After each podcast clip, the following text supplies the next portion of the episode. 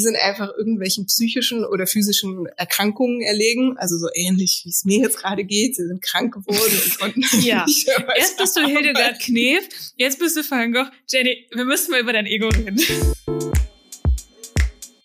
Moin Leute, ihr hört den Art, Work und Progress Podcast. Ein Podcast, der sich mit Themen der Kreativität und der Visual Voice beschäftigt, also dem Spannungsfeld zwischen Illustration und Storytelling. Heute sprechen mit liebste Kollegin Jennifer Daniel und ich, Franziska. Wie viel hast du denn? Wieder zu bestimmten Themen. Jenny erzählt, worum es geht. Jetzt geht's los. Ja, von nun an geht's bergab. Damit eröffne mhm. ich diesen heutigen Podcast. Und wow. warum mache ich das? Nicht nur, weil ich ein Hildegard Knef-Fan bin, für alle, die jetzt irgendwie irritiert sind. Hört euch bitte mal an, was diese Frau gemacht hat. Ich denke ja immer, Franzi, Stell dir mal mhm. vor, ich wäre Jazzmusikerin. Ich glaube, mhm. dann wäre ich Hildegard Knef. Okay, wir lassen das so stehen. Jennifer Daniel, die, die Hildegard Knef der Illustration. Okay. Richtig. Von nun an geht's bergab. Mhm. Mit uns. Mit diesem Podcast. Okay. Mit, mit dieser Podcast-Planung. Wir haben nämlich schon wieder einmal mhm. etwas versprochen, was wir nicht halten können. Ich aus unterschiedlichen Gründen. Aus unterschiedlichen Gründen. Wir holen ein ganz bisschen aus. Ein ganz bisschen. Jenny. Wir wollten eigentlich heute über Spiele sprechen, was uns nicht möglich ist, aber wir haben uns was überlegt, was aus gegebenem Anlass viel passender ist. Denn ich habe vor zwei Wochen noch erzählt, hey, mein Leben läuft super rund und smooth. Ich habe einen Hund, ich habe ein Studio, ich habe eine Graphic Novel fertig und jetzt habe ich einfach seit zehn Tagen Corona, lebe in Quarantäne. Mein Hund geht mir auf die Nerven, weil er nicht mehr rauskommt. ich komme nicht zum Arbeiten und habe einfach Panik, Panik, Panik. Kann ich all das, was ich mir erarbeitet habe, halten? Werde ich das jetzt alles mm. verlieren, Franzi? Wie wird mein Nein. Leben sich wenden? War das der Gut. Höhepunkt meines Lebens? Und von nun Nein. an. Okay. Folgende Nein. Frage resultiert daraus, mit der wir uns heute nämlich beschäftigen wollen. Und zwar die Frage, kann ich schlechter werden? Mit ich meine ich nicht nur mich alleine, sondern ich als Künstlerin. Also auch ihr könnt euch fragen oder ihr fragt euch vielleicht manchmal, kann ich schlechter werden? Ist das möglich, wenn man erstmal ein Niveau erreicht hat, dass ja, das dann eines Tages wieder vorbei ist.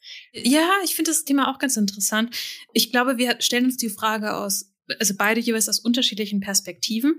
Äh, zunächst muss ich mal sagen, wir haben dich ja ein bisschen verflucht. Du weißt, wir haben irgendwann in irgendeiner Folge festgestellt, nach der Deadline kommt die Krankheit, kommt die Pestilenz. Es tut mir wirklich leid, du Arme, ja, dass da du da jetzt äh, da dich, dich, dich eingefangen hast. Aber gut, ähm, eigentlich wollten wir zum Thema Spiele sprechen. Wir haben uns einen sehr tollen Interviewpartner dafür ähm, ergattern können. Leider bist nicht nur du krank, Jenny.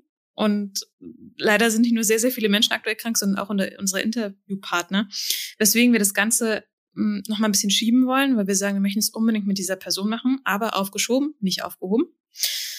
Mich wurmt ein bisschen auch, dass wir zweimal Themen angekündigt haben, die wir aus unterschiedlichen Gründen nicht halten können, aber immerhin können wir uns, um daraus was Gutes zu machen, jetzt diese Frage stellen, die ich auch sehr spannend finde, nämlich kann man schlechter werden, kann ich schlechter werden? Da sprechen wir gleich nochmal ein bisschen, bisschen in der Tiefe drüber, aber vielleicht sprechen wir erstmal über Updates, was so die letzten zwei Wochen bei uns passiert ist. Erzähl mal, Jenny, fang du doch gerne an. Eigentlich wäre ich eingeladen gewesen im Köln Comic House zu einer sehr, sehr interessanten Podiumsdiskussion zum Thema Ethnographic Stories of Rivers.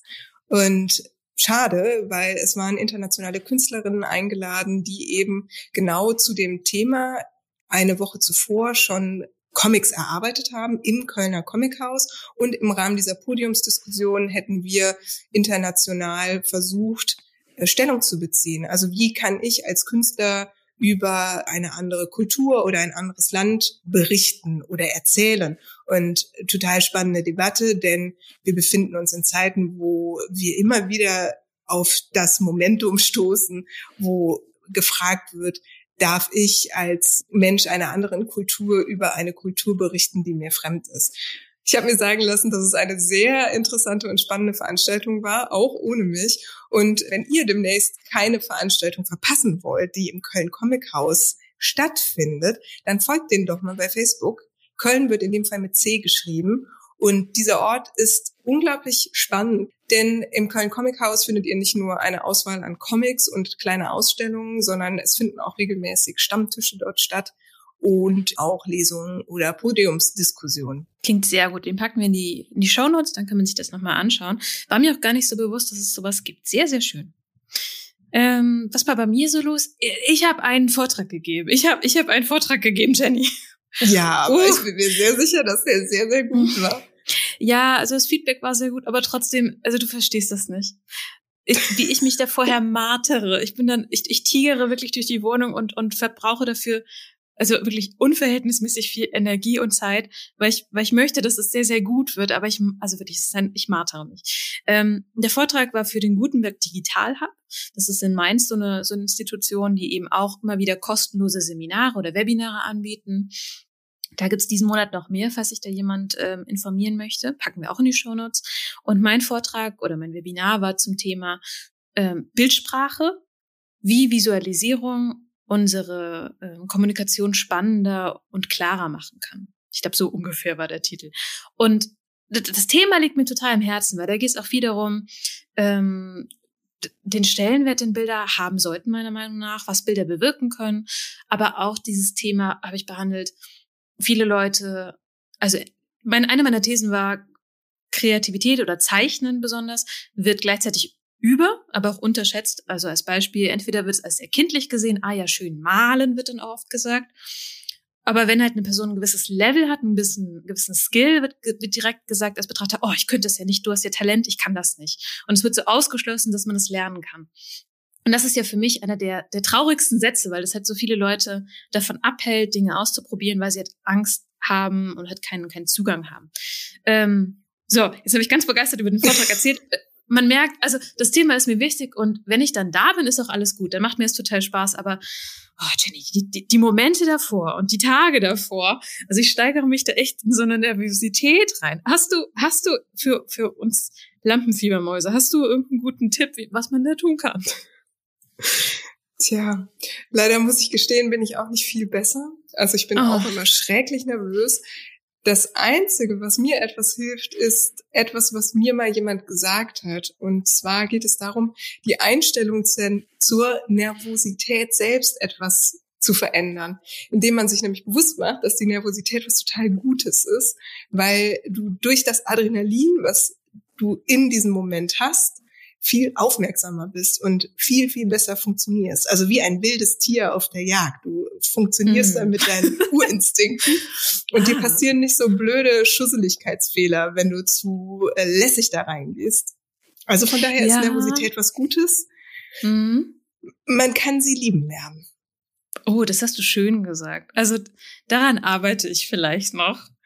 Ähm, ich meine, es stimmt. In, in gewisser Art und Weise stimmt das ja auch. Bei Recordings, also wenn ich live Graphic recorde, da ist halt auch dieser Adren das Adrenalin super und hilft natürlich auch, dass man ganz aufmerksam ist. Das stimmt. Aber, also, wie, wie lange ich so Adrenalin vorher produzieren kann, ist wirklich beeindruckend. Also habe ich kanisterweise, tageweise schon, schon vorher. habe ich einen Keller voll mit Adrenalin. Gott, ja. Ich vermute, dieser Vortrag wurde nicht aufgezeichnet. Nee. Oder wurde er nee, aufgezeichnet? Nee. Once in a lifetime tatsächlich finde ich das auch gar nicht so verkehrt. Also komischerweise bei anderen denke ich mir auch, ach schade, aber ich finde es auch gar nicht so verkehrt, weil ich finde diesen Moment, dieses Besondere, du kannst jetzt da sein und das dann mitbekommen oder halt nicht. Ich finde, das macht eine andere Aufmerksamkeit. Das macht auch auf der Publikumsseite was aus. Irgendwie ist es ein bisschen besonderer. Weil es so einmalig dadurch ist, ne? Ja, genau. Und ich habe auch das Gefühl, also auch wenn gefragt wird, gibt es Materialien, gibt es ein Handout oder sowas, ich gucke mir das nie an nach Seminaren. Ich bin lieber, ich habe lieber die Leute präsenter. Aber vielleicht ist das auch, huh, muss ich nur mal drüber nachdenken. Also kurze Antwort, Nee, wird nicht aufgezeichnet. Dann müssen wir einfach hoffen, dass du den Vortrag nochmal halten wirst und wir mm. alle dabei Mäuschen oder eben gebannte Zuhörerinnen sein können. Musst du mir bei Händchen halten, du. Naja. so naja. aus der Ferne. Ähm, so. Andere Sache, wir haben ja diese kleine feine Kategorie Fundstücke. Ich habe was mitgebracht. Und zwar habe ich ähm, heute in Vorbereitung auf die Folge, kann ich schlechter werden, mich mit dem Illustrationsstil Corporate Memphis befasst. Ich muss ein bisschen ausholen, um zu meinem Fundstück zu kommen, aber ich komme dahin. Follow me. Ähm, Corporate Memphis und teilweise auch Allegria-Stil. Ich, ich, weiß gar nicht, wer das alles, wer, wer gibt dem Namen? Egal. Gleich.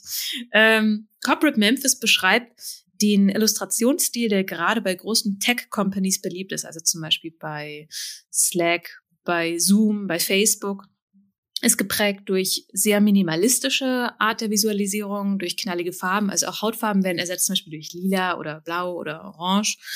Ähm, oft Baukastensystem, oft sehr, wie gesagt, minimalistisch. Ähm, überfröhliche Figuren, wenig Details. Das ist so ein bisschen, was das charakterisiert. Es gibt Vorteile für diesen Stil, es gibt äh, von diesem Stil, es gibt Nachteile, warum das gut ist, warum das schlecht ist.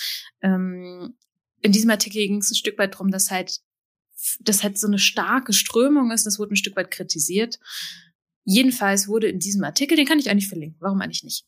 Ähm, in diesem Artikel wurde weiter gelinkt wiederum, als es um den Stil von Slack geht, diesem, ich weiß gar nicht, Organisationsprogramm, System? Ja, ein bisschen Projektmanagement und Kommunikationstool, ja. ne? Also ja, genau. es wird oft in so großen Agenturen, zum Beispiel kenne ich das daher verwendet, um da ähm, die einzelnen Aufgaben ähm, reinzuwerfen und dann können die Menschen da wie in so einem Chat zu den Aufgaben kommunizieren und Aufgaben verteilen. Also ich sage ja, mal. Projektmanagement in Anführungszeichen. Ja, perfekt, danke dir.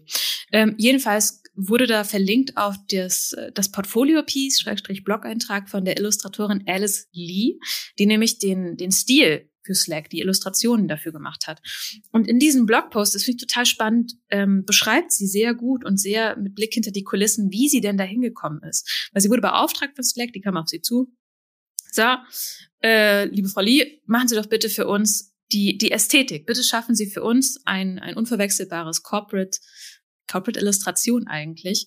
Ähm, und sie, sie beschreibt eben, wie sie da hingekommen ist in, in mehreren Schritten. Sei es, dass sie sich erstmal überlegt hat, wie soll denn die Ästhetik sein? Wie soll das wirken? Bevor sie überhaupt dran ging, was wird denn eigentlich gezeigt? Ähm, und dann sieht man Farbtests von ihr, man sieht ihre Skizzen. Also es ist wirklich schön aufbereitet. Ich pack das mal in die Show Notes. Und tatsächlich hat das so ein bisschen was zu tun mit der Frage, kann ich schlechter werden in meinem Bezug? es, es, es, äh, wir, wir gleiten so langsam rein, weil ich mir gerade die Frage stelle, kann ich schlechter werden, weil es mir schwerer fällt, Comics zu machen und gerade das Thema Ästhetik, wenn ich nicht das mache, was ich immer schon gemacht habe oder was ich die letzte Zeit gemacht habe, fällt mir das schwerer und ich fand es ganz schön zu sehen, wie ist ihr Prozess, um so eine neue Ästhetik zu finden. Aber ich sprinte ein bisschen vor. Ich finde das total interessant. Ich würde auch unglaublich gern mal mit dir länger über das Thema Corporate Illustration sprechen. Also ich habe die letzten Jahre mehrfach Kunden gehabt, wo ich Corporate Illustrationen gemacht habe und finde das eigentlich ein total schöner Bereich, in dem man als Illustratorin arbeiten kann, wenn man gleichzeitig auch so diese Ausbildung gemacht hat, wie du, glaube ich, auch als äh, Kommunikationsdesignerin. Mhm. Das ist ja immer so eine Mischung aus Grafik und Illustration und oft auch so sehr angewandte Illustration. Und das ist gleichzeitig, glaube ich, auch die Kritik, die da immer drin steckt, ähm, dass diese Illustrationen eben so angewandt sind auf den Kunden ne, und auf die Kundenbedürfnisse. Und dadurch wird es, glaube ich, weniger künstlerisch und vielleicht auch deswegen weniger wertvoll. Kann das sein? Wow, okay, da habe ich eine sehr starke Meinung zu. Darüber sollten wir wirklich noch mal reden. nee, wir müssen da mal drüber reden.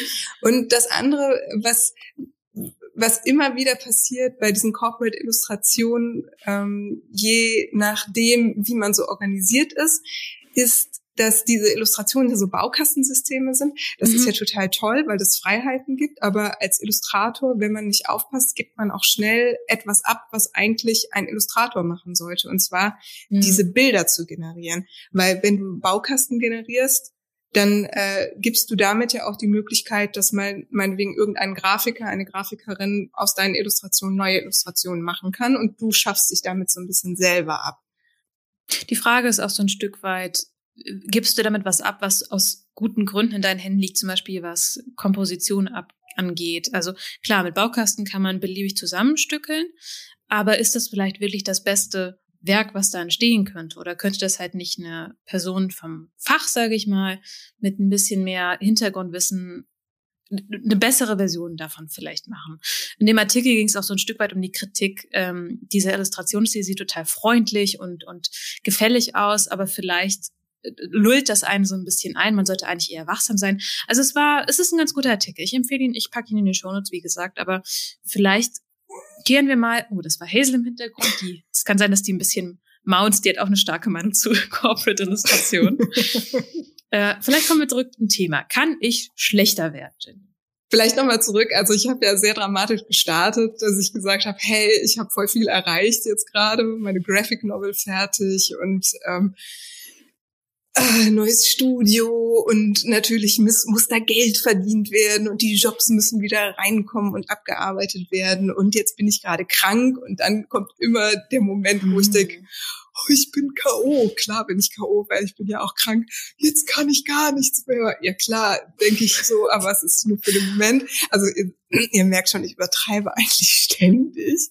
Aber nichtdestotrotz finde ich das schön, darüber zu sprechen. Also ist es eine realistische Angst, die man haben sollte als Künstler, dass man vielleicht entweder irgendwann so den Peak in seinem Leben hatte und von da ab geht's bergab oder ähm, dass einem jederzeit aus irgendwelchen vor unvorhersehbaren Dingen ja, vielleicht das Talent ausgeht oder die Fähigkeit zu zeichnen oder der Arm abfällt oder so. Und was kann man dagegen tun? Das wäre natürlich für mich am Ende auch gut zu erfahren, was kann ich jetzt machen, außer atmen? Außer atmen. Atmen ist, glaube ich, schon gar nicht schlecht. Weil die Frage ist, was heißt denn schlechter? Vielleicht beginnen wir damit. Jenny, ich weiß, du hast einen Blick in die Vergangenheit gewahrt. Genau. Und mir einfach mal einen Artikel angelesen. Den habe ich auf dieser Premium-Website gefunden. Die heißt www.therichest.com. Aber keine Sorge, das ist so ein Artikel, den findet man auch auf etlichen anderen Websites in jeder Sprache Falls man nicht auf die Welt. gehen möchte. Warum geht's da? Ähm, in diesem Artikel werden im Prinzip die zehn berühmtesten Künstler aufgelistet, die am Ende ihres Lebens arm gestorben sind. Ich finde, da sieht man ja ganz gut, die sind irgendwie schlechter geworden, denn denen ist das Geld Uff. ausgegangen. So, fangen wir mal an. Ihr kennt natürlich alle Van Gogh, das ist ja so der Klassiker der, der verarmten Künstler der nie in seinem Leben großartig Geld verdient hat und jetzt gehen seine Bilder für 13 Millionen über die Ladentheke bei Sotheby's und das hätte er sich in seinem Leben nie vorstellen können. Aber es gibt noch viele andere Künstler. Ich werde die jetzt nicht ähm, alle durchgehen. Ihr könnt euch gerne den Artikel einmal raussuchen oder äh, guckt in unsere Shownotes, da verlinken wir den. Aber ich habe mal ähm, für euch analysiert, was denen denn passiert ist. Also klar, Van Gogh war einfach seiner Zeit voraus, muss man jetzt mal so sagen. Er hat einen Stil angewandt, der zu seiner Zeit einfach als tja, unangenehm oder auch als unprofessionell erachtet wurde, weil es einfach zu progressiv war. Während viele andere Künstler, zum Beispiel Toulouse-Lautrec oder Modigliani, bei dem habe ich immer Probleme, ihn auszusprechen, die sind einfach irgendwelchen psychischen oder physischen äh, Erkrankungen erlegen, also so ähnlich, wie es mir jetzt gerade geht. Sie sind krank geworden und konnten ja. nicht Erst bist du Hildegard Knef, jetzt bist du Van Gogh. Jenny, wir müssen mal über dein Ego reden. ja, es ist sehr flexibel heute unterwegs. Oder aber die dritte Art von Künstler, die sind einfach unmodern geworden. Zum Beispiel El Greco malte früher fürs spanische Könighaus und war total gefragt und plötzlich war sein Stil einfach oldschool und er wurde nicht mehr gebucht. Oder auch ein anderes Beispiel, Jean Honoir, hilf mir mit dem französischen Nachnamen, Franziska. Fragonard. Fragonard, einer der bekanntesten Vertreter des Rokoko. Ihr kennt vielleicht Rokoko, also eine Weiterentwicklung des Barocks, ein sehr verschnörkelter, lieblicher Stil, ähm, leicht erotisch. Sein bekanntestes Werk ist die Schaukel. Falls ihr Bock habt, googelt das mal. Das ist eine Frau in einem rosa Kleid, die in einer gartenhaften Szene schaukelt und das Kleid fällt fluffig hin und her. Dafür war er bekannt. Und mit der französischen Revolution und dem Aufkommen vom Klassizismus war er plötzlich nicht mehr on vogue und verarmte. Und das finde ich interessant. Also was kann man daraus ziehen? Also man muss irgendwie diesen Sweet Spot finden zwischen ich bin stilistisch innovativ, aber nicht zu innovativ wie Van Gogh, sonst kriege ich kein Geld, solange ich lebe. Oder ich bin einfach nicht mehr gefragt und zu so oldschool und dann werde ich nicht mehr gefallen. Also wie schaffe ich es, mich irgendwie in dieser Mitte zu bewegen, dass mein Werk oder meine Arbeit interessant bleibt? Ist ja eigentlich interessant, weil es geht ja ein Stück weit konträr zu dem, was man heute predigt, ähm, zum Thema Stil, nämlich dass man den eigenen Stil ja, also sagt man ja so, finden soll, eigentlich entwickeln und dem dann treu bleiben soll. Jetzt, wenn wir uns die Lehren der Vergangenheit anschauen, die reichen, armen, verarmten Künstler, in dem Fall alles männlich, ähm, muss man sich ja, entweder muss man darauf hoffen, dass man mit seinem Stil im, im, in der, naja, im, in, in, im als Publikumsliebling bleibt und vermarktbar bleibt. Aber darauf hat man ja eigentlich keinen Einfluss. Also ist ja die Frage, bleibe ich wirklich bei meinem Stil oder gucke ich, was ist momentan Trend und richte mich danach? Ja, das ist halt die Frage, ne, ob sich das jetzt jemals geändert hat oder nicht. Mit Sicherheit ist es wichtig, sich treu zu bleiben, aber ich glaube, man muss aufpassen, dass man nicht stehen bleibt. Wenn man sich mhm. jetzt zum Beispiel einen Künstler anguckt wie Picasso, der hat ja unglaublich viele verschiedene Entwicklungsphasen in seiner künstlerischen Karriere durchgemacht und entsprechend auch viele verschiedene Stile angewandt. Oder auch ein Gerhard Richter. Im Grunde genau das Gleiche. Also er ist nicht bei der einen Sache geblieben. Und wahrscheinlich muss man sich das selber auch eher so fragen, ähm, entwickle ich mich weiter und entwickle ich mich in eine Richtung, wo das Werk, was ich mache, interessant ist und versuche nicht einem Trend hinterher zu jagen. Aber man sollte nicht mit Scheuklappen durch die Gegend laufen. Also das, mhm. das ist jetzt das Fazit, was ich daraus ziehe. Ich finde ja ohnehin den Ansatz von Lisa Congdon interessanter. Die sagt nämlich, dass Stil nicht darin begründet liegt, wie sieht die Ästhetik aus, welches Material nehme ich, sondern die eigene Herangehensweise. Das ist der Stil. Welche Bilder wähle ich aus, mit welcher Message, mit welcher Haltung dahinter. Und das ändert sich ja zwangsläufig. Also ich bin ja jetzt eine andere Person, als ich mit 20 war und auch eine andere Person, als ich mit 40 sein werde. Deswegen ist es ein natürlicher Prozess, dass es zwar so einen Kern gibt, der original ich bleibt, aber natürlich drumherum entwickeln sich ja immer wieder verschiedene Dinge daran. Mhm. Ja, ich denke auch, dass man das so betrachten sollte. Ne?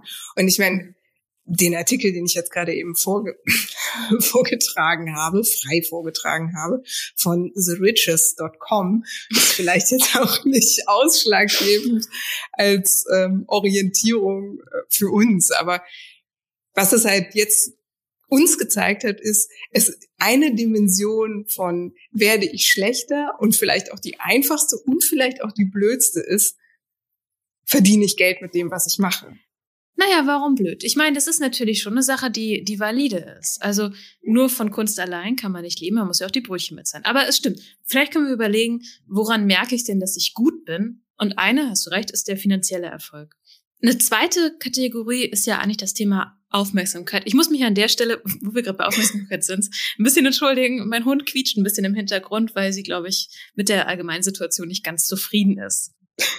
beziehungsweise weil sie Aufmerksamkeit haben möchte. Oder das, oder das. Da, da musst du jetzt durch. Ähm, woran merke ich, dass ich gut bin am Thema Aufmerksamkeit? Eigentlich geht es so ein Stück weit ja an Anerkennung. Generell würde ich sagen, ist ganz gut, wenn so eine Straße oder eine Schule nach dir benannt wird, zum Beispiel Michael Ende oder Astrid Lindgren.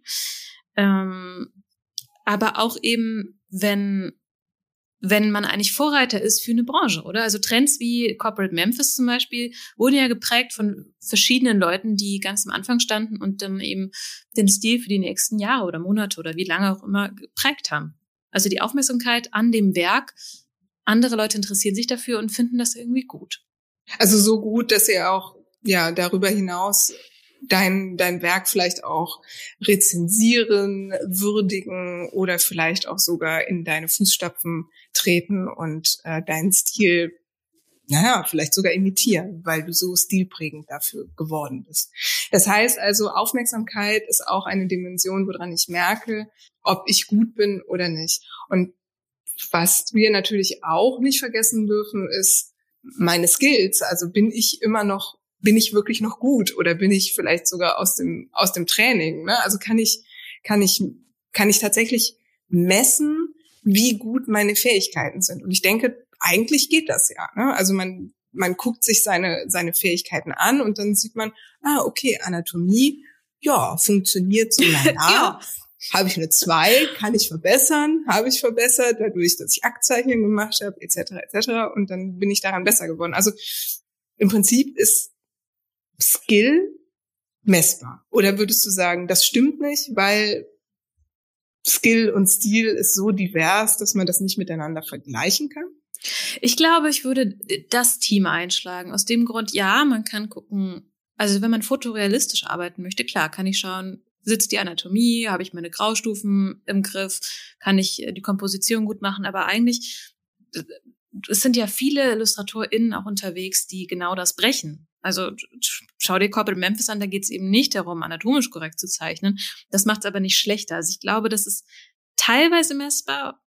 Hm, vielleicht würde ich eher sagen, wie bewusst man sowas an, ansetzt und wie, wie sehr das Bild, was auf dem Papier oder auf dem Tablet später ist, an das reicht, ranreicht, was man im Kopf hat. Ich würde eher das als Level des Skills definieren, nicht unbedingt die, die fotorealistischen Dinge, auch wenn es ein, ein Aspekt sein kann.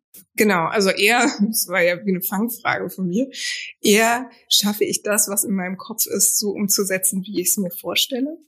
Ja, ich glaube, das ist es, weil sonst, sonst macht man so ein bisschen unsichtbar, was viele machen, nämlich wie gesagt, Regeln brechen. Es hilft, wenn man die Regeln vorher kennt, aber ich glaube, ja, wie gesagt, Stile, die das brechen, sind ja auch sehr gut und sehr interessant. Das wird halt sehr subjektiv dort. Aber ich glaube, eine Messlatte, wie schon eben gesagt.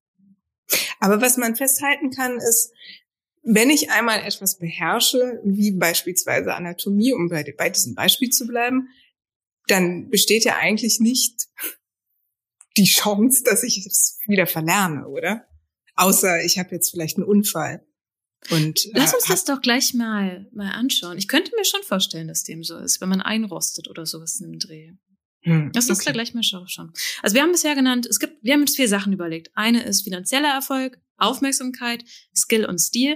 Und das vierte finde ich auch ganz wichtig, ist nämlich die eigene Zufriedenheit. Sei das, dass man die Arbeiten, die man macht, dem, dem eigenen Geschmack entsprechen, sei das das Thema habe ich eine gute, habe ich einen guten Workflow? Macht mir das so Spaß? Arbeite ich zum Beispiel gerne mit Tusche oder ist es lieber ähm, digital? Aber auch, wie geht's denn mir mental damit? Mit dem Workload, den ich habe, mit der Zeit, die ich auch für Kreativität einsetze, wenn ich merke, hier, mir geht's gut, ich bin irgendwie ausgeglichen, ich bin zufrieden, ich mache Themen, die mich interessieren. Ich würde sagen, dann hat man diesen Aspekt Zufriedenheit gut im Griff. Gehst du da mit? Fehlt da noch irgendwas? Nee, da gehe ich mit. Ich bin äh, schon ganz gespannt auf den nächsten Schritt, weil wir nämlich als nächstes uns natürlich fragen, wie merke ich denn nun, ob ich schlechter werde? ja, da muss man nämlich ansetzen, ist schlecht, also schlecht ist eigentlich so ein bisschen der falsche Begriff. Vielleicht ist es eher, weil das so wertend ist, ne? Vielleicht ist ja. es eher, wo habe ich einen Mangel oder wo investiere ich gerade weniger Zeit und Fokus und Energie? Oder wo bin ich jetzt de facto gerade unzufrieden mit? Ja, vielleicht ist das. Bei unzufrieden, das heißt ja, naja, wobei, manchmal ist ja schlechter werden oder weniger werden gar nicht so verkehrt, sage ich mal. Wenn ich zum Beispiel sage, ähm, ich hatte ein gewisses Level finanziell, jetzt arbeite ich weniger, weil ich nämlich sage, mehr Pause, mehr freie Zeit ist besser für meine Zufriedenheit. Also es ist so ein bisschen Payoff oder alles hat so ein bisschen seinen Preis. Deswegen, also ich, ich finde, wir sollten da die Bewertung ein Stück weit rausnehmen, sondern erstmal objektiv betrachten, woran merke ich, dass das weniger wird? Es gibt nicht so wirklich, mir fällt kein guter wertfreier Begriff ein. Ich glaube, es geht darum zu sagen, ich habe einen bestimmten, ein bestimmtes Level gehabt, ein bestimmtes ja. Leistungsniveau vielleicht mhm. und schaffe es und habe jetzt im Prinzip so einen Leistungsabfall. Vielleicht Leistung ist jetzt auch nicht das richtige Wort, weil Eiern. mein Gott, ist das kompliziert. Ja, wirklich. Lass uns doch mal, lass uns doch mal in die in die Aktion gehen. Vielleicht fällt es uns leichter, wenn wir die einzelnen Dinge beschreiben. Also, erste Dimension war, war ja finanzieller Erfolg. Ich habe ein gewisses Level an, an Finanzen. Da merkt man eigentlich recht schnell, wenn man da weniger macht oder schlechter wird, sage ich mal, wenn das runtergeht. Weil, ja, kann man einfach auf den Kontostand gucken oder schauen, wie viel Rechnung schreibe ich, wie hoch sind die Rechnungen. Da kann man wirklich auf die nackten Zahlen blicken und sagen, ah ja, da wird's gerade weniger. Dann haben wir eben darüber gesprochen, Aufmerksamkeit. Was ist, wenn niemand eine Straße nach dir benennt oder hm, keine Schule bitte. nach dir benannt wird? Dann waren wir alle an dem Punkt. Ja, okay, da, ihr hört selber, das ist vielleicht ähm, das Ende der Fahnenstange, was die Aufmerksamkeit betrifft. Und vielleicht ist man eher, fischt man ein bisschen weiter unten im Teich der Aufmerksamkeit und merkt vielleicht, oh, mich rufen keine Kunden mehr an. Oder ähm, ja, ich habe jetzt schon länger keinen Auftrag mehr gehabt, etc. Ähm, oder es werden meine, meine Arbeiten, meine Comics, meine Ausstellungen werden nicht mehr in der Presse besprochen. Warum? Was ist da los? Ich glaube, da kann man auch wieder ganz gut auf Zahlen schauen. Also sei das, wenn man ein Werk rausgebracht hat, die Verkaufszahlen, wenn man Musik macht, die Abrufzahlen, wenn man auf auf den sozialen Medien postet, die, die Like-Zahlen. Also momentan geht es ja wirklich nur um die Betrachtung, woran merke ich das überhaupt? Noch keine Heilung, sag ich mal davon. Ich bin so ungeduldig ähm, heute. ja, ist doch auch, ist doch gut. Du, du bringst hier einen Drive rein, Jenny. Ist doch gut. Ja, okay. Ähm, nächste Kategorie Skill und Stil. Da hast du nämlich eben gemeint, hier kann man da schlechter werden, kann man das verlieren. Ich glaube nämlich schon. Ich glaube, man kann so raus sein. Man kann, ich merke das immer, wenn ich lange nicht analog zeichne oder lange nicht morgens äh, doodle oder halt irgendwie Ideen generiere, dass mir das schwerer fällt. Oder äh, eigentlich hat das viel mit Routinenbrechen zu tun. Also ich finde immer, kreativ werden fällt mir schwerer, wenn ich das nicht zumindest in kleinen Portionen immer mal wieder einstreue. Geht dir das nicht mhm. auch so? Doch, es geht mir ganz genauso. Und da fällt mir auch wieder das wunderschöne Bild ein, was wir ja öfter schon aufgezeigt haben, dass das kreative Arbeiten eigentlich auch ein Muskel ist, der trainiert werden muss. Also wie der Gewichtheber. Wenn du jetzt äh, monatelang hm. keine Gewichte gestemmt hast oder monatelang nicht gezeichnet hast, dann wird es dir schwerer fallen, da wieder ähm, anzufangen oder da wieder ja fortzuführen, wo du mit aufgehört hattest. Ich glaube, teilweise kann es auch sein, selbst wenn man äh, immer wieder was macht und so im, im Training ist, sage ich mal, wenn man darauf basiert, dass Stil eine Haltungssache ist und halt e-, eher so eine Herangehenssache und das Leben verändert sich, muss sich auch die Haltung irgendwann verändern oder verändert sich zwangsläufig auf die Haltung, sage ich mal, oder verschiedene Ein Ansichten. Und ich glaube, es kann da auch manchmal schwierig sein, wenn man zum Beispiel zehn Jahre lang äh, analog gezeichnet hat, bestimmte Dinge und dann feststellt, oh, irgendwie gefällt mir das gar nicht mehr so oder ich komme da gerade nicht weiter oder ich habe das Gefühl, die Figuren, die ich zeichne, sehen nicht richtig aus oder irgendwie gefällt mir das nicht mehr. Also auch da, ich glaube, viel bei Skill und Stil ist so, dass man selbst unzufrieden mit dem Machen ist und man das Gefühl hat, man kann dieses Bild, was man im Kopf hat oder was man vielleicht fühlt, nicht so richtig aufs Papier bringen. Da ist so, so eine Diskrepanz zwischen. Kommen wir zum vierten Punkt, Zufriedenheit. Da haben wir ja eben gesagt, ja, es hat ganz viel damit zu tun, bin ich zufrieden mit der Art, wie ich arbeite, mit dem Workflow, stimmt meine Work-Life-Balance etc. Und woran merkt man das? Und ich glaube, da gibt es auch so eine kleine Falle, das Imposter-Syndrom, dass ganz mhm. viele Leute glauben, sie wären nicht gut genug, obwohl sie es vielleicht sind. Also das sollte man vielleicht ausschließen, dass man das hat weil sonst wird es sehr, sehr schwer, realistisch einzuschätzen, ob das, was ich jetzt gerade mache, gut ist und ob es mir tatsächlich gut geht damit. Man, ich weiß nicht, ob es schon unter psychische Krankheit fällt, aber es ist auf jeden Fall eine Störung der Selbstwahrnehmung. Und ansonsten geht es nämlich darum, bei Zufriedenheit tatsächlich sich selber zu betrachten und zu schauen, was habe ich denn für Glaubenssätze, was habe ich für Erwartungen, äh, wie steht es denn um meine mentale Gesundheit? Merke ich, dass ich ausgeglichen bin oder nicht? Macht es mir überhaupt noch Spaß, kreativ zu arbeiten? Oder ist jeder einzelne Strich, den ich äh, aufs Blatt Papier bringe, nur noch anstrengend? Du hast vorhin, wenn wir jetzt so ein bisschen in das, ja, was macht man jetzt damit? Wir haben das jetzt, glaube ich, ganz, ganz vernünftig betrachtet. Wir haben unsere Dimensionen genannt. Wie ist es jetzt in der angewandten Sache, sage ich mal? Ähm, ich habe tatsächlich in einem Comic, den ich sehr schätze, der heißt The Wicked and the Divine, ähm, da geht es darum, dass alle, ich glaube zwölf Jahre, nee, alle x Jahre kommen Götter auf die Erde und sterben nach zwei Jahren wieder. Das Ganze, es ist ein sehr cooler Comic. Und in diesem Comic wird das Konzept der imperialen Phase genannt. Weißt du, was das ist? Kennst du das? Nein. Sag okay, pass auf. Erzähl's mir. Äh, und zwar beschreibt es einen Zustand, wo gleichzeitig die kreative Leistung eines Künstlers, einer Künstlerin auf dem, auf dem Peak, auf dem Höhepunkt ist ähm, also das kreative, es ist quasi gleichzeitig Top-Leistung von kreativem Potenzial, aber auch dem kommerziellen Erfolg. Wurde ursprünglich, ist ein, ist ein Begriff, der ursprünglich von einem der Patcher Boys äh, geschaffen wurde. Und wo man das zum Beispiel gerade sieht, würde ich behaupten, ist Billie Eilish, die ja gerade wahnsinnige Sachen raus hat, aber auch eben kommerziell erfolgreich ist, wo die Leute irgendwie ganz interessiert sind. Ähm, was man noch sagen muss, es kann oder es muss nicht nur eine imperiale Phase geben, sondern in unserem kreativen Leben können wir mehrere dieser Phasen durchlaufen.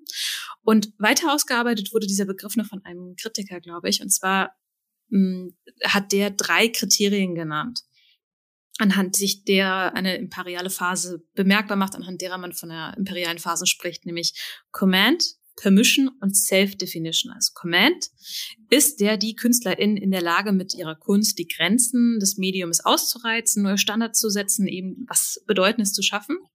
Permission, Interesse, positive Reaktionen des Publikums, der Öffentlichkeit. Und Self-Definition, also wird dieses Werk was oder diese Phase die Messlatte für alles zukünftige Schaffen sein. Wie gesagt, Billie Eilish finde ich da, glaube ich, gerade ein ganz gutes Beispiel zu. Aber auch vielleicht der Diddlemann. Weißt du noch der Diddlemann? Wo hast du den denn ausgegraben? Der ich Diddlemann, du meinst Thomas Göletz. Ja, ich habe da vor kurzem dran gedacht, bei uns im Büro steht auch so eine Tasse von Diddle. Ich versuche mal die zu ergattern. Ich weiß nicht, ich habe da irgendwie eine, eine Freude dran. Vielleicht holen wir ein bisschen aus. Diddle war ein großes Ding in meiner Grundschulzeit. Das sind diese Mäuse mit den großen Füßen, dann stehen immer irgendwelche geckigen Sprüche dran. Es ist so ein lieblichen, luftigen Aquarell. Und das war früher wie, keine Ahnung, das war auf dem Schulhof das Heroin. Weil du hast alles gesammelt, was es da gab. Stofftiere, Tassen, Brustbeutel und vor allem diese Blätter, von der wir alle dachten, von denen wir alle dachten, es wird irgendwann richtig viel wert sein. Also Diddle, finde ich, war so, so ein Riesending, was heute gar nicht mehr präsent ist, was ich, also, was ist da los? Diddle! Also was die geschaffen haben, ist ja im Prinzip ein absolutes Merchandise-Imperium innerhalb mm. weniger Jahre, dass alle Kinder so irre waren nach dieser Illustration von dieser, dieser Springmaus, dass sogar diese Blockblätter gehandelt wurden. Ich meine, das ist ja krass. Das ist einfach nur bedrucktes Papier gewesen. Naja, Geld ist auch nur bedrucktes Papier. Also ja, natürlich. ich möchte kurz smart. das größte, vielleicht eines der größten Verbrechen meines Lebens hier nennen. Und zwar wurde mir in der dritten Klasse mein Diddle-Block mit, da war so eine Diddle mit Tomaten drauf. Also das habe ich mhm. bis heute nicht verwunden. Ich habe seitdem auch Probleme, Leuten zu vertrauen. Ja. Hä, was ist passiert mit dem Block? Wurde ja, der wurde geklaut? mir geklaut. Der war unter meinem Tisch, der wurde mir gestohlen. Der wurde mir eiskalt gestohlen, Jenny. Die Schweine. Die Schweine, die machen wohl nicht sein. Okay, aber du möchtest sagen, dass äh, Thomas ja. Görlitz, der Diedelmann, eine dermaßen imperiale Phase hatte, ja. dass er nie wieder an eine solche imperiale Leistung, Phase ja. an Ehrlich gesagt weiß ich gar nicht, was der heute macht. Das würde mich auch sehr interessieren. Es gibt einen äh, Podcast, der ist sehr schön, der heißt was macht eigentlich? Da gab es auch eine Folge mit Benny von Art Attack. Äh, packen wir in die Show Notes. Also ich hasse das manchmal, dass du so, dass dir so blitzartig was einfällt. Du stehst an der Supermarktkasse und denkst, was machen eigentlich die Diddle-Leute? Ich habe das, ich habe so ein bisschen das Gefühl, als gäbe es ein Diddle Re Revival. Ich weiß nicht ja. warum, aber ich sehe in letzter Zeit öfter mal Diddle-Mäuse. Ja? Also ich habe einmal hm. äh, Diddelmäuse gesehen bei einer Studentin. Dann habe ich demnächst ein Auto gesehen, wo hinten Diddelmäuse drin saßen. Und jetzt sprichst du von Diddelmaus. Ich habe das Gefühl, das sind drei Omen, dass mm. sie bald wieder aufersteht und uns wieder vielleicht in den Sammel- wir, und Tauschwahnsinn treibt. Vielleicht sind wir der Podcast, der Diddle wieder groß gemacht. Nee, jetzt das will ich mir gar nicht anmaßen. Aber jedenfalls, ich finde es so interessant. Ähm, die Frage ist ja so ein bisschen, ja, und was machst du jetzt? Es gibt auch noch äh, eine kleine Sache noch in diese Kerbe. Was ja so ein bisschen die Frage behandelt, gibt es nur ein großes Werk in mir? Was, glaube ich, eine sehr große Angst ist, was viele KünstlerInnen betrifft. Ähm, es gibt einen sehr schönen TED-Talk von Elizabeth Gilbert, das ist die Autorin von Eat, Pray, Love, was ja ein Mega-Erfolg war als Buch, als Film. Und sie hat auch ein Buch über Kreativität geschrieben, Big Magic. Sie hat noch andere Bücher geschrieben. Ich habe Big Magic gelesen, das mochte ich ganz gern. Man muss allerdings, wenn man jetzt nicht so spirituell veranlagt ist, muss man das halt so ein bisschen rauseditieren für sich. Aber gut. Und in diesem TED Talk spricht sie halt auch darüber, was, was macht man, wenn man, ähm, wenn man halt so einen großen Erfolg hatte, was macht man danach? Und sie erzählt, sie wurde dann richtig ähm, behandelt, als wäre sie dem Untergang geweiht, weil sie halt mit, keine Ahnung, ich weiß gar nicht, wie alt sie war. Nicht, nicht alt. Nicht äh, alt, als sie dieses Eat, Pray, Love geschrieben hat.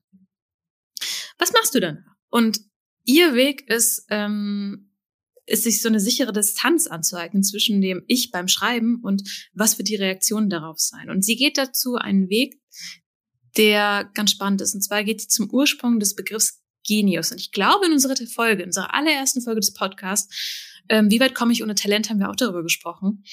Denn früher im alten Griechenland wurde, wurde das Wort Genius verwendet, also heute sagt man Genie, früher war es der Genius, also ein Genius haben. Das war wie so eine Art mystische Kraft, irgendein guter Geist, manchmal auch Dämon genannt oder Daemon, der dafür verantwortlich ist, dass dein Werk diesen göttlichen Funken hat. Also eigentlich versteht man diese, dieses kreative Genie als Leihgabe. Und erst in der Renaissance war es so, dass man nicht mehr sagte, du hast einen Genius, sondern du bist ein, ein Genius, ein Genie. Das kommt also eigentlich ursprünglich nicht original vom, vom Menschen, sondern ähm, ist was Göttliches, was so ein Stück weit das Ego mindert, aber auch den, den Druck, ehrlich gesagt. Und ihr Fazit in diesem TED Talk ist eben, just show up, do your job. Sei am Schreibtisch und schreibe, jeden Tag am besten, oder komponiere oder musiziere oder tanze, was immer dein Job ist, tu den. Und wenn das Göttliche dich finden möchte, wenn dieser Funken zu dir kommen möchte, dann kommt er. Aber du musst die Routine haben. Du musst immer wieder hingehen und es versuchen. Denn damit zeigst du ja auch so deine Liebe und Hingabe zu deinem Job, zu deiner Arbeit, zu dem, was du tust. Und genau, das ist, mehr kann man nicht verlangen. Das ist, was sie dazu sagt.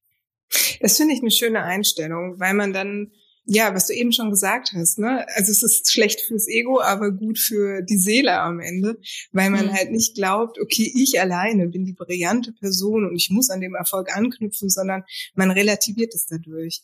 Ja, also auch so ein Stück weit, ich bringe die Quantität und mal gucken, also und der Genius bringt die Qualität vielleicht rein, aber ich finde das keine schlechte Haltung dahinter. Auch gerade für den, für diese Frage mit, kann ich schlechter werden in meinem Werk, in dem, was ich aussage? Kommen wir vielleicht auch jetzt zum letzten Punkt. Was mache ich denn jetzt? Also wenn ich jetzt festgestellt habe, okay, ich bin vielleicht äh, an dem einen oder anderen Punkt schlechter geworden, welcher es jetzt auch immer sein mag wie, wie komme ich da raus? Oder was sind die nächsten Dinge, die ich machen muss? Und welche Haltung sollte ich mir da erarbeiten? Hast du da, hast du da einen Tipp für mich, Franzi? Klar, Jenny, ich Allwissende. Nein, du, ich du, glaube, die da schon zwei Adventure-Hühner gemacht hat. Ja, ich hatte aber auch diese Sorge, so, oh Gott, also gerade wenn es mir schwieriger oder schwerer fällt, was zu schaffen, mache ich mir auch diese Sorgen. Ist da noch diese Leichtfüßigkeit drin? Kriege ich das noch mal hin? Mich hat sehr erleichtert, dass es beim zweiten, also dass ich den geschafft habe. Das klingt jetzt ein bisschen komisch, aber das hat mir ein bisschen geholfen. Ist mir, ich, aber ich muss es mir eigentlich mit jedem Werk immer wieder selbst beweisen, dass es noch geht. Ähm, ich glaube, so oder so ist so ein gewisser Realitätscheck ganz gut. Ähm, sei das, ist es denn schlimm oder schwierig, dass ich da irgendwie gerade weniger habe, sei das zum Beispiel beim finanziellen, vielleicht hatte ich ja ein gewisses Niveau und jetzt ist es weniger, aber es ist immer noch in Ordnung. Ist es vielleicht ein Trend, den ich nicht möchte? Okay, dann kann ich da Maßnahmen einleiten. Aber so dieser Gedanke erstmal, ich betrachte mir die Entwicklung und das auch wirklich fair zu sich. Nicht nur, öh, ich bin jetzt schlechter geworden seit dem letzten Ding, sondern halt mal gucken, wo habe ich denn gestartet? Und vielleicht ist das overall eine Aufwärtsbewegung, vielleicht habe ich gerade nur eine nicht so gute Phase. Ich finde, ähm, was auch total wichtig ist, wo du von Realitätscheck sprichst, das finde ich total schön, ist auch die Frage, vergleiche ich mich mit, mit mir selber? Also, wo, wo bin ich gestartet? Und bin ich jetzt vielleicht einfach schon viel weiter, als ich vorher war? Oder vergleiche ich mich einfach mit anderen Menschen, die mir vielleicht, hm. keine Ahnung, weit voraus sind? Ne? Also, vergleiche ich richtig und mich selber anhand meines eigenen Prozesses. Ja, das wäre fair nämlich, weil oft ist man ja so, oh Mann, die Person macht so geile Sachen oder die ist so produktiv oder die hat so einen ruhigen, entspannten Hund, der nicht quengelt bei der Podcastaufnahme. Ey, ganz ehrlich, ich bin ja so glücklich, dass Hazel die ganze Zeit rumquietscht, ja. weil nämlich der Iggy so ein kleiner Sack ist und die ganze Zeit nervt und ich immer dachte, du hast den Vorbildhund. Nee, ich hab Quatsch, gar Destroyer. nicht. Hat auch Tage. Nein, nein, nein. nein. Ich habe die jetzt mal Nein. hochgenommen. Vielleicht braucht sie gerade einfach ein bisschen Aufmerksamkeit. Wie wir alle manchmal. Hey, ist auch okay. Soll sie ähm, bekommen. Soll sie bekommen. Ich glaube, so ein Stück weit ist auch dieses Refokussierung dann wichtig. Also wenn ich mir angeguckt habe, brauche ich das denn gerade so und so oder ist das okay? Oder wo möchte ich denn gerade so ein bisschen den Fokus drauflegen? Wo möchte ich denn gerade Energie reinstecken? Ähm, und ich glaube, wenn man sich dessen klar wird und ein bisschen drauf guckt und das Ziel ändert, dann, dann ändert man auch die Haltung. Also was sind gerade meine Prioritäten? Wo stecke ich gerade mehr rein, um auf das Level wieder vielleicht zu kommen, was ich gerade möchte? Sei das jetzt bei Stil und Skill, vielleicht brauche ich halt mehr kleine Übungen, vielleicht brauche ich einen Aktzeichenkurs, vielleicht brauche ich keine Ahnung, welche Tutorials von Leuten, die ich spannend finde. Oder vielleicht auch mal so ein extremes Beispiel, stellt man fest, okay, dass ich zu der Zeit, äh, zu dem Zeitpunkt damals so erfolgreich war, lag aber daran, dass ich an mir selber vielleicht extremen Raubbau betrieben habe, ne, indem ich mich oh ja. nicht mehr um mich selbst gekümmert habe, um meine, um meine körperliche und geistige Gesundheit, weil ich nur noch gearbeitet habe. Und dann ist halt die Frage, will ich das noch? Also kann ich mich da mhm. refokussieren, zu sagen, ist es mir das wert, dass es mir so schlecht geht, damit ich so erfolgreich bin? Also weil das ist ja auch eine, eine Falle, in die man ja immer wieder laufen kann. Hm. Meinst du, wir kriegen so vier kleine Pflaster für die vier Kategorien hin? Ah, das wäre sehr schön. Lass mal überlegen. Das wäre schön. Weil das wäre natürlich das Beste. Das ist ja jetzt alles irgendwie mhm. im Kopf passiert. Man hat halt geguckt, was hat man falsch gemacht, was kann man besser machen und äh, wie kann ich meine Haltung auch zu Dingen verändern. Und jetzt geht's halt darum, wirklich was zu ändern. Ne? Also wenn wir jetzt mhm. nochmal zu den Dimensionen gucken, an denen man, ja, wie soll man sagen, wir wollen ja nicht schlechter sagen, aber ich sage es jetzt einfach nochmal, mhm. indem man festmachen kann, dass man schlechter geworden ist, dann fangen wir halt an mit dem, mit dem Finanziellen. Und da möchten wir ein Pflaster zu haben.